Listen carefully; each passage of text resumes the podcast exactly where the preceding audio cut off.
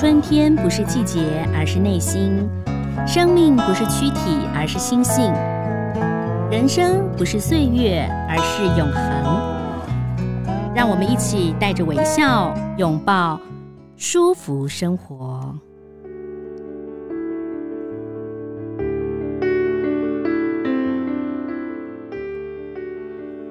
嗨，各位朋友，大家好，我是赵婷，又回到了我们舒服生活的节目喽。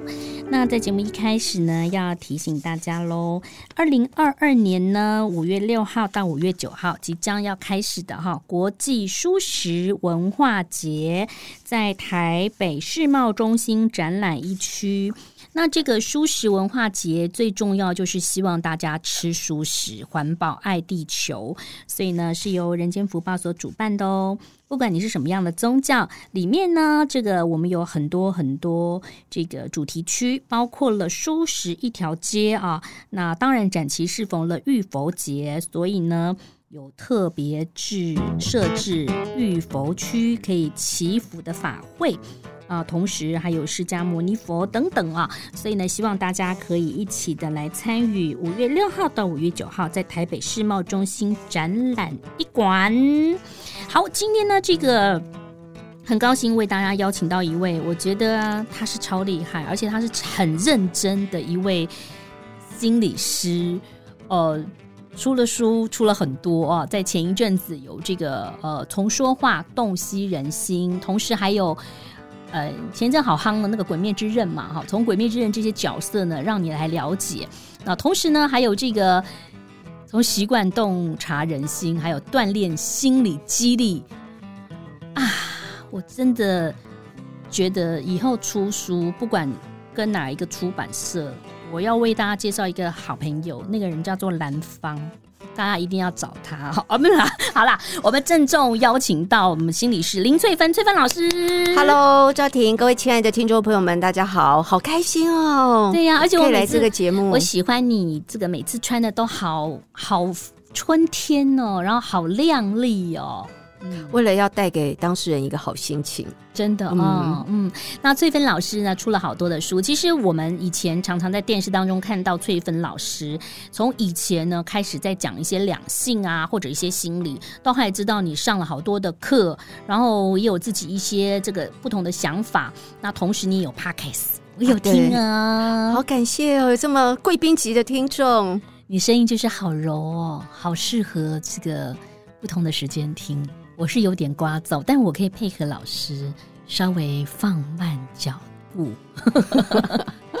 呃，这个翠芬老师，我们先来聊一聊哦。我在一个杂志当中看到您，就是说父亲当时你在小学的时候，父亲帮你转了五个学校，嗯、哦，就是在东区转来转去，转来转去，是因为他的不安全感，还是什么特别的原因吗？哦，其实我小时候对我爸爸真的非常的不了解，嗯，所以他有很多行为，在我小的时候，我都会觉得很困惑。嗯，那刚刚说转了五个小学啊，我长大之后才发现，这几个学校其实都在呃大安区，嗯，都在差不多的学区，就在那里转来转去，都在东区，嗯，但转来转去，对对对，嗯，那是长大之后才发现。哦，那我念的第一个小学其实是龙安国小，嗯，那那时候呃，我爸爸妈妈其实在我念。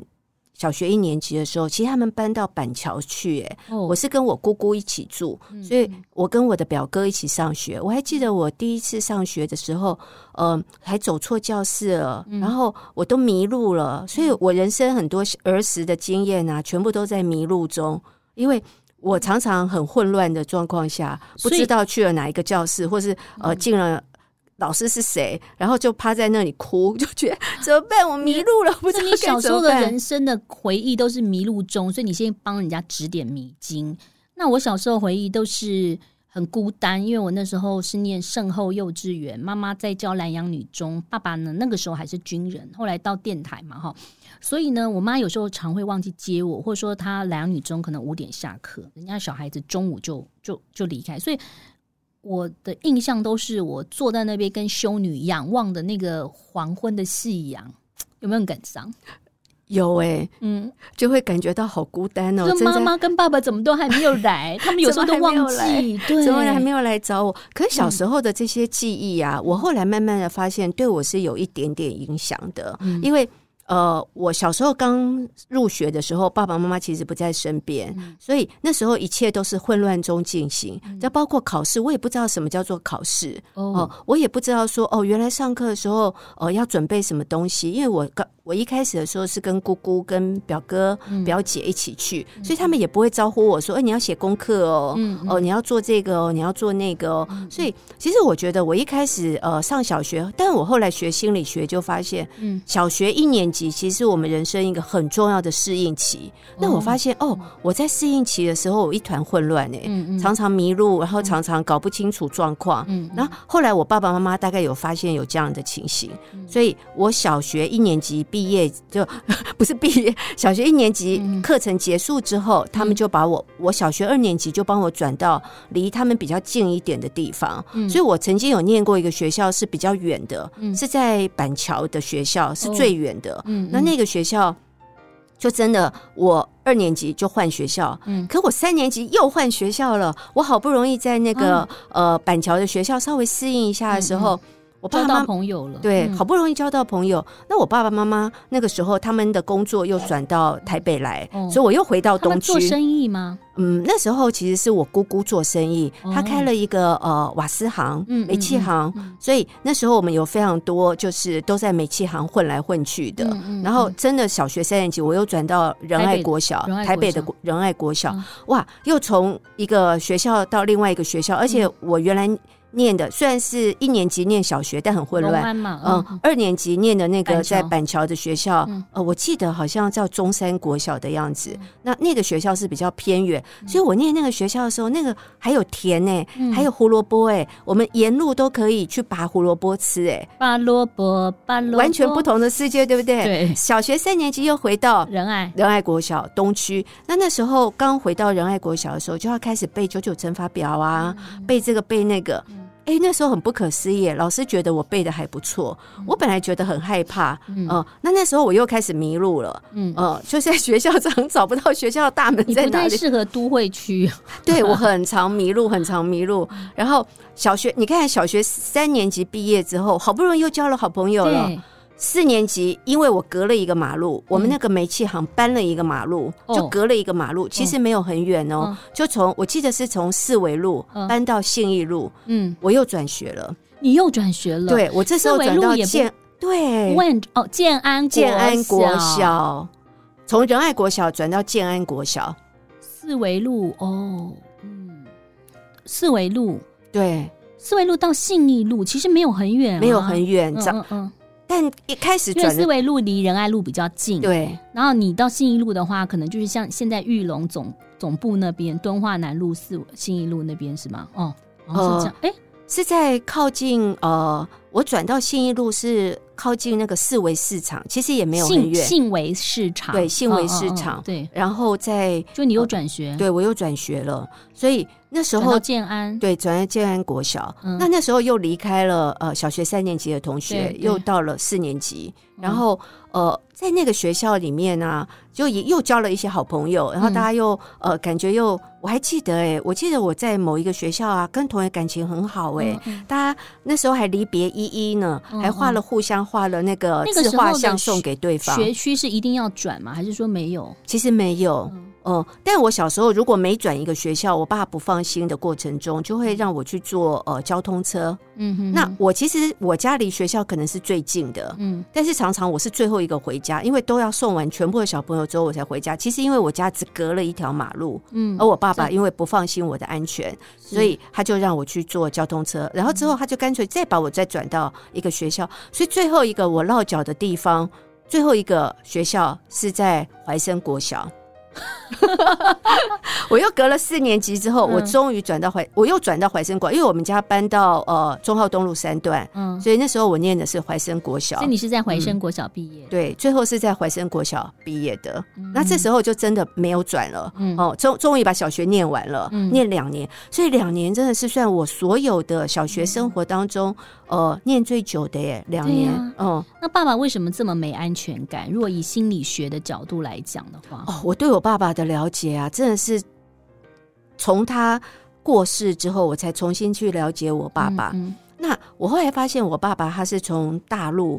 呃，他是一个学生，那时候他大概才念高中吧。他来台湾看他姐姐，嗯、他看姐姐的过程中，什么东西都没带，哦，回不去了，是不是？对，后来因为战争的关系，嗯、他就回不去他的，就是他的家，他的家乡了，嗯、就回不去，就从此就留在台湾。嗯、那什么都没有，所以他对于安全这件事情，他会非常害怕，他会失去家人，嗯、呃，所以他一点点安全都不能，呃，都不能，就是。一点险都不能冒，我还记忆很深刻呢。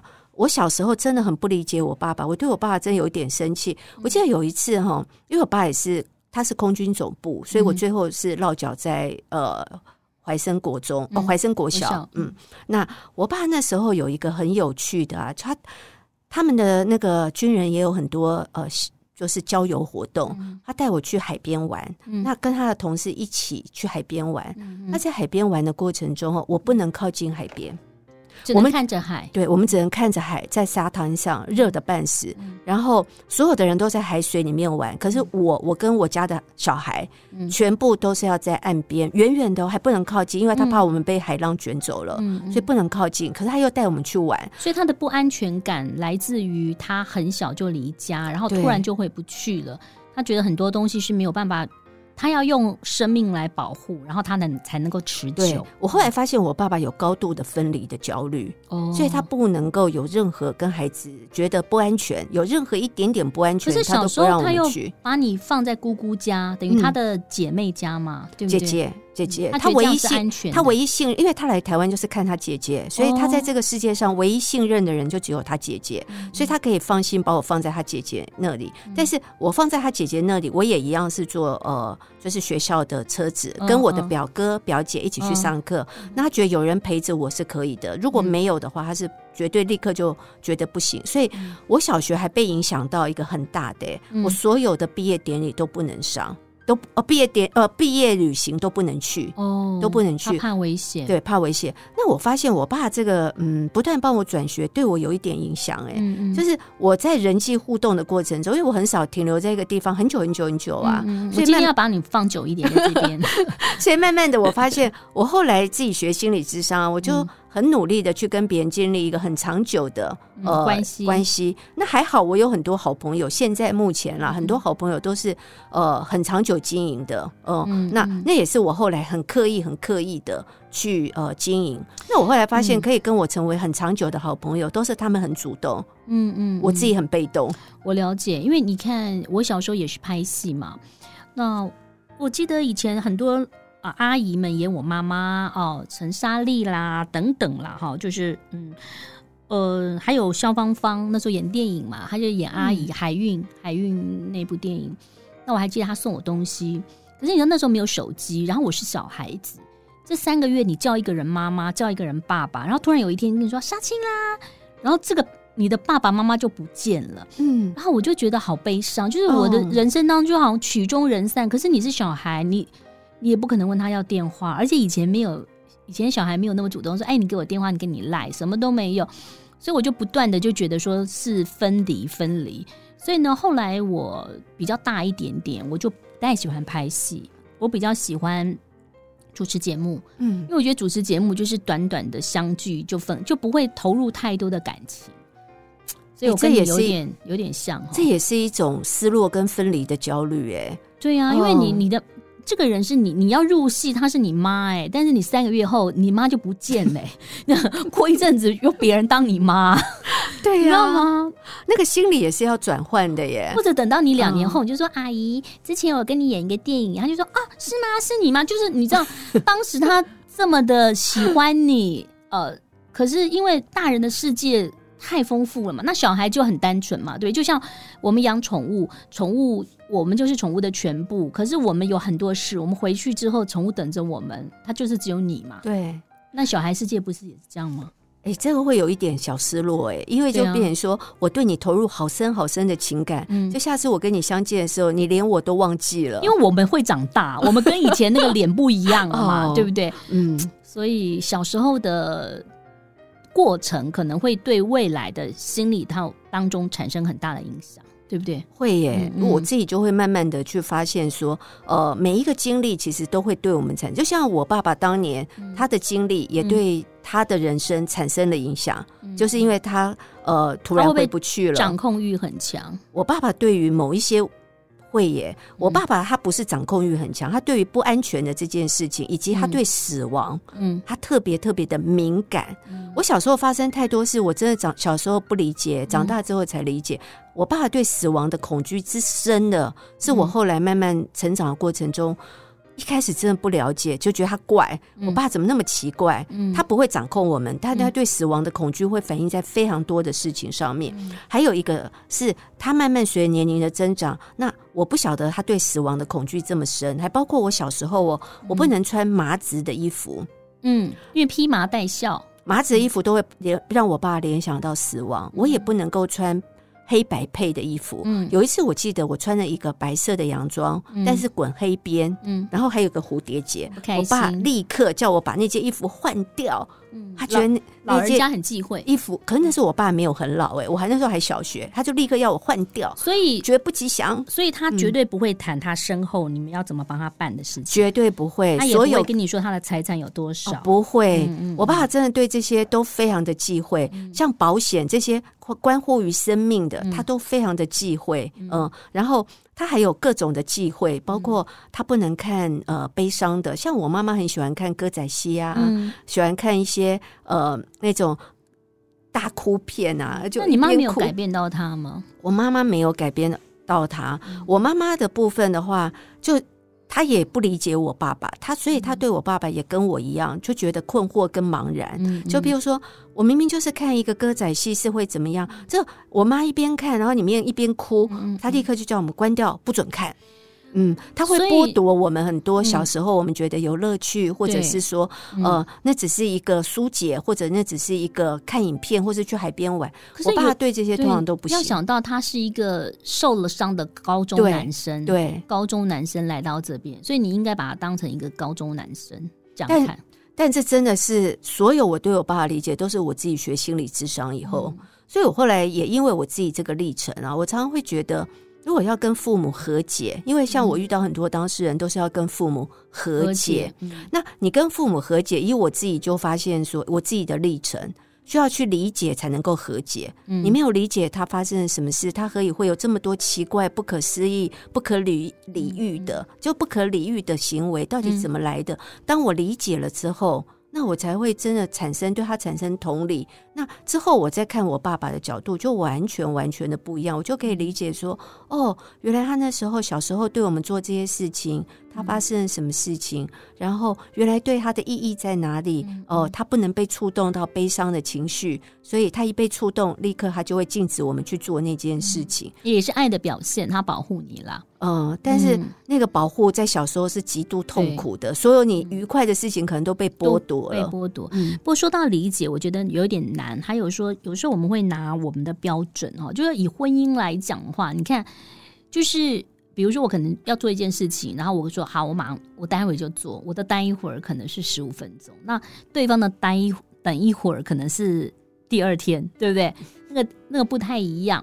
那当然，就是有的时候你也要了解父母亲的不足。父母亲不是万能，像我妈妈，她就是有忧郁症嘛，然后她也很害怕。就是我记得，嗯，我国中的时候，外头下大雨，他就说外头有人，他就很害怕，很害怕，就要躲起来。我记得我还是拿了一支小刀，然后到了那个院子去看，就是啊，没有人，没有人。所以有时候父母亲他不见得是那么坚强，然后也不是因为。有时候我们不能说你就这样这样，像我是自己，只要一有大事情我就很冷静的人，但是小事情我会那边尖叫啊什么的，所以有时候自己的也不能要求对方要跟你一样，因为很多人都会想说，我都这样做，你为什么那么大不会这样子做，对不对？嗯，可是我我现在慢慢觉得说，每个人真的是有自己的特质。那回到今天要跟老师谈的，就是说。呃，很多人的心里头啊，就是说觉得寂寞孤单，就算家人也不了解他，就算朋友也没有办法了解他。所以他就会可能在网络当中就发现说，哎，这人好了解我，我应该给他做好朋友。那网络的骗局就是层出不穷哦，对不对？就是很多人被骗钱，嗯、有的人被骗情，有的人就是失身又失财哈。那个财没了，有人喜欢，啊说我财也没了，可是我也没有失身，没有啊，就是说，就是怎么会这么多啊？我每天简讯都收到一堆，不管是。呃，通讯软体或者是真的是简讯也会有啊，就说哦，你好，我是上次跟你联络的李经理，呃，怎么怎么，不然就第二通就说不好意思，我刚才发错了，但是如果你有这个需求，你可以跟我联络，就是很多这种好奇怪的东西，但有人真的也被骗，而且是为数不少的人呢。嗯嗯，我后来发现啊，现代人内心寂寞的特别多，嗯，然后另外一个呃。如果我从心理的角度来看了，很多人内心寂寞的时候都在什么时候呢？深夜。哦，嗯，那在深夜的时候，你常常没有办法再去跟你呃好朋友联系，嗯，你没有办法再去跟一个你的同事联系，嗯，呃，可能也没有办法跟家人联系，嗯，所以在一个很深夜的时候，你可以找谁来聊天呢？嗯，那当然就有非常多会透过网络，嗯，或者是某一些呃交友的软体，嗯，呃，你就会去跟他们聊天。嗯，那只有在那里随时随地都有人，嗯，那有谁晚上都不要睡觉？可以在那里陪你聊天的呢，那可能都会有一些独特的人士在那里等着你，不然我们一般人第二天也要上班啊，对，也要睡觉啊，或者是跨海啊，不太可能啊。像我就有很多中情局的朋友啊，又不知道为什么，或者是说他会说，他会说美人儿什么 beauty 呀，啊，你怎么样啊？而且你知道台湾的晚上是可能国外的。早上嘛，哈、嗯，那它也许可能是一个通讯软体，像最近的那个很红的一个类似纪录片，叫做那个 Tinder Tinder 大片图，嗯、这个人现在还活跃哎，嗯，居然还有蓝勾勾，还有经纪人签他，他就是去骗很多人，他先在网上认识一个女生，然后跟他约见面，约了见面之后，他是私人飞机过来，他说他是钻石什么什么第二代，那他真的有。租了一个飞机耶，然后去一个很大很大的餐厅请他吃饭呢。他前面也是有投资哎，投资之后呢，过一阵他就说，因为他在国外去采购钻石啊，可能被人家信用给他先缩掉了，叫那个女生先汇钱给他。那这女生也愿意耶，嗯，汇了，最后前前后后汇了二十五万美金。因为有些时候啊，你在一个骗局当中啊，它不会是一天，嗯，所以有些时候有些呃，就是骗徒，嗯，呃，他别有心意，那他可有可能慢慢一步一步的先取信于你。其实骗徒要有一个非常非常快速的取信于人的一个特质，嗯，所以什么特质？你会发现骗徒体贴是不是？嗯，不只是体贴，就是他要。骗你的话，他要让你相信他，嗯，所以第一步像你刚刚说的，他先派一台飞机来，对啊，你马上就相信他了。他说：“哇，我怎么等于我就是那个灰灰姑娘？”哎，对？所以有些时候你要取信于人，你一定要有一些实质的东西去让别人看得见，嗯，摸得着，嗯，那他才会感觉到这是真的。嗯，所以像呃，你会发现很多骗子一定都是名牌。全部都是名牌，因为这就看得见。你怎么去证明你是有钱的？那通常我们就会看他的穿着，他开什么车？哇，他居然还可以开飞机，那已经出乎我们一般人的呃经验法则之外了。所以你这时候所有的你觉得合逻辑的，你可能就会用一个，就觉得这个很逻合逻辑啊。他这么有钱，有钱到都有一台飞机了，那还有什么是假的呢？所以有时候这个部分。名牌，嗯，呃，另外一个我觉得骗子很长，嗯，像我遇到还蛮多是被名校骗的。他告诉你说他念的是哪一个名校，嗯，而且他都会呃，可能他真的有去过那个名校吧，他会把那个地理环境讲得非常的清楚，嗯，然后他可能会告诉你，呃，他在念那个那个学校的时候，还发生过哪一些状况，哪一些糗事，或哪一些突发的事件，教授怎么样讲得头头是道。那另外一个就是名人，嗯。就是像很多时候，他会跟很多名人拍照，对不对？会，甚至于有些时候，他还会用假电话来骗你。像我有遇过一个，他就会常常接到有人打电话给他，他就说：“哦，那个谁谁谁哦，哦，原来是你哦。”还会把人家的名字讲出来，哦、那让对方误以为他是在跟那个人讲话，嗯、其实全部都是假的。就有时候投资哦，哦，部长啊，哦，是啊，哦，那个哦，对呀、啊，最近那个国际的情势哦，怎么样哦？你们待会儿要跟这个经管会要开会，就是对？这种感觉。而且他是接电话，而且就在你面前跟对方讲电话，所以像我遇到有些人，他们就会觉得他真的跟那个人通话，嗯，嗯，他真的有跟他讲电话，我真的亲眼目睹。可是这样好单纯哦，我们要怎么样教育孩子啊？你知道吗？我女儿有一阵子玩那个狼人杀，她都说里面有好多名人跟她玩哦。后来我就跟她沟通，我就把那个就是那个游戏软体删掉了。她说照片都是他们呢，我说照片是可以。一一假的啊，对，可以自己放的，对。可是孩子可能会不相信，哎，网络诈骗很多，哎。其实网络这个世界啊，在心理上啊，就有一个独特的意涵。嗯，网络它就是可以在一个呃，你对你自己所有的不满意，嗯，你都可以透过一个网络或者是一个社群，嗯，重新塑造一个自己，塑造成你满意的自己。所以，其实，在那个世界里面，很多人其实是得到一个心理上。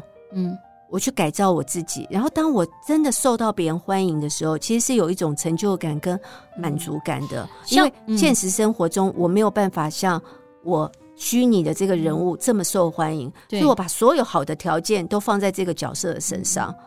然后让别人喜欢我，然后真的别人喜欢我的时候，那他们就会投入这个角色中，没有办法抽离，因为抽离了，他要回到现实世界是痛苦的。其实我们也不能说别人啦，因为我们自己也是用修图软体在拍照，就说我我们自己也是弄那个美图秀秀啊，也是把自己的那个脸稍微拉一点点啊，然后瘦一点点啊。其实网络就是这样，如果说他是一个 nobody，他其实是可以放二十年前他的照片在上头，把它拉长。那更何况对方穿了一个那个将军的衣服，对不对？我最近才看到朋友写到，他就说：“你好，我是出生于台湾，可是我现在在大陆，那我现在在伊拉克什么作战，他都还这样子写。”嗯，然后我那个朋友就他回到回他就说：“哦，我我现在是在乌克兰呢。”就他们还是可以这样回。那当然他是戏，就是开玩笑，但有些人真的会相信，或者是说他跟你说：“我要来找你了。”但我在新加坡转机的时候，我的护照被扣掉了，所以我现在要一笔钱，你赶快汇给我。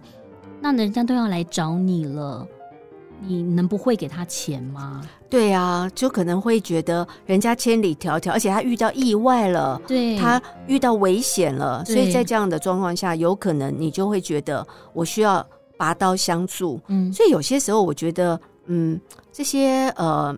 刻意的骗子，好了，诈骗、的，呃，不管是骗人还是骗钱，嗯、我有时候会觉得他们就是要触发你的罪恶感，嗯、呃，他们非常善于让你处在一个你不能不救他，你不能不伸出援手。嗯、如果他都对你那么好，或是他这么关怀你，嗯、或是他这这样子。就为你做了这么多事，而你却一点都不回馈，嗯、这样可以吗？嗯、所以他们很容易、很懂得怎么去，除了像刚刚我们说的以外，怎么取信于你。嗯、另外一个，我发现诈骗集团的人，嗯、他们还蛮善于怎么样让一个人的罪恶感，嗯，或者是说，他们有可能会去建构一个你未来会过的一个非常非常好的生活，让你。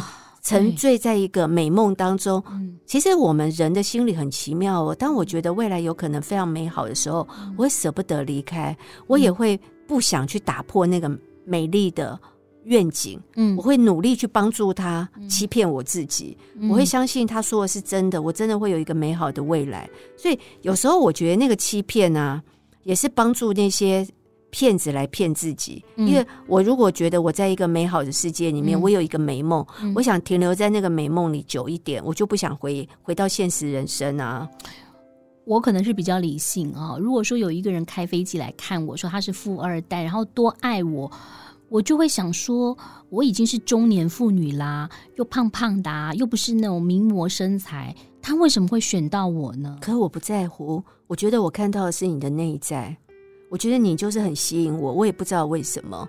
我觉得我们两个就特别有缘分，所以就会对方就会信啊。因为我们人有时候很需要一种独特性，嗯，只有你，嗯，我为了你，嗯，你只有你感动我，嗯，所以我看到的不是你的表象，我看到是你内在深层的美好，你真的很美好。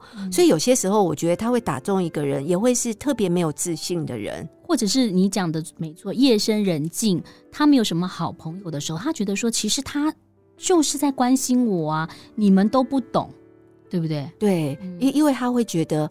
这个人很关怀我，就算他为难了，我给他一点点资助也没什么，因为他在我最需要的时候，他在我身边。那这个部分，我觉得也是打中很多人的啦。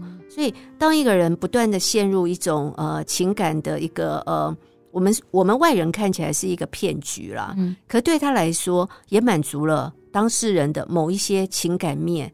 他从里面，也许呃，他可以得到很多的抚慰，或是他满足了。寂寞，或是他满足了那个呃，觉得自己很独特，或是觉得自己很有魅力的这一块的心理的需求，所以他们才会陷入里面不可自拔。所以大家有时候也不要说，哎呀，你怎么那么笨？因为要告诉大家，很多高学历然后很聪明的人也是会被骗，对不对？嗯，太多人这样子。那我们有什么样强大自己的方法吗？很难哦。了，有时候我我都不太敢讲说，哎，我怎么会被骗？因为这个真的是有时候很难，就突然有人就说我不知道哎，你看那个星光党，他是不是弄了什么迷魂？就说我怎么那么精明，怎么会突然就是会汇钱给他？嗯，嗯，我我现在就是有一两个账号，基本上我都不用提款卡哎，我觉得就是防止被骗。这个这没有办法啊，这有没有办法强大自己？其实我觉得我们避免踏入一个被骗的陷阱还是有可能的啦。嗯嗯，就是说，嗯，当你发现呃。对方非常非常符合你所想要的人的时候，嗯，我们不是用一种怀疑的心态一去看这世界所有的每一个人，嗯，但是有些时候你就会发现说，当对方的每一样都是精心为你安排的时候，嗯，就譬如说，嗯。他可以随时随地都来陪伴你，或是他随时随地都可以跟你讲电话，嗯、都可以跟你聊天，都可以听你的心事。嗯、然后，当你说：“哎，你是不是要带我去见你爸爸妈妈？”他马上就答应，嗯、或甚至于，呃，他会提出一些他嗯，你就觉得：“哎，那你是你也你曾经在跟他讲说你很在很在意某一些事情，那他全部都谨记在心，每一样都符合你所想要的时候，嗯、也许你可以停留一下说：“哦。”我遇到这么美好的人，但是他提出来，接下来如果说他的美好只停留在某一个时刻，当我要投入，我要跟他共过共度一生的时候，他就变穷了。嗯，当我要跟他发展美好的未来的时候，他就开始出现非常多突发的状况，这样就不合理了。因为如果他像他之前告诉你，他这么的呃。有钱也好，有能力也好，有学识也好，或者有各种人脉也好，他不会在某一个时候就突然变得危险、变穷，或者变得呃有各种突发状况需要你去解救他。他是可以自己解决问题的。光是这一点，我就会跟大家说，也许在那样的状况下，你就算想伸出援手，你也要伸在你自己觉得可以的范围内。如果你发现，金钱上，你可能就要小心了，嗯、因为何以就是他来看你的时候，就会突然发生这么多的变故。那当然，我不能否认说真的有人有可能真的发生危难了，但是就那么巧，或者是说他在那个时候就突然从非常非常有钱、极度有钱的状况下变没有钱。那他的世界里面就只有你可以救他，嗯、我还是会觉得这还是有很多呃，你可以深思的地方，或是你可以去说再观察一下对方是不是有其他的一个呃意图。嗯，像我们之前的纪录片，就是他骗了前面的女生的钱，然后呢用他的钱去租了那个呃飞机，然后呢这个跑车，然后请你吃好东西，他就是这样不断的骗来骗去。但是有些女生还是相信他。不过刚刚讲翠芬老师讲的是没有错的。有时候，呃，跳出来的话，你再仔细的看，也许你三个月后看才就说我怎么当时这么笨。可是我们现在有警觉，其实是很好的哈。所以，嗯、多交点朋友，一些知心朋友，或许可能会对很多朋友会有一些帮助。但知心朋友难交啊。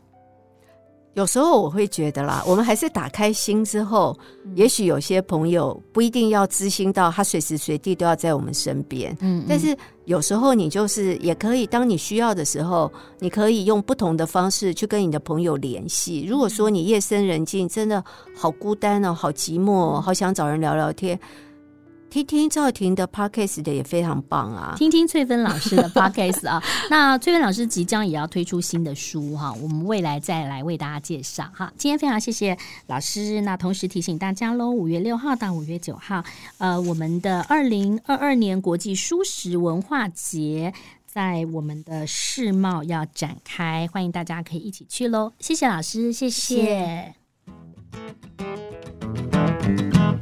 谢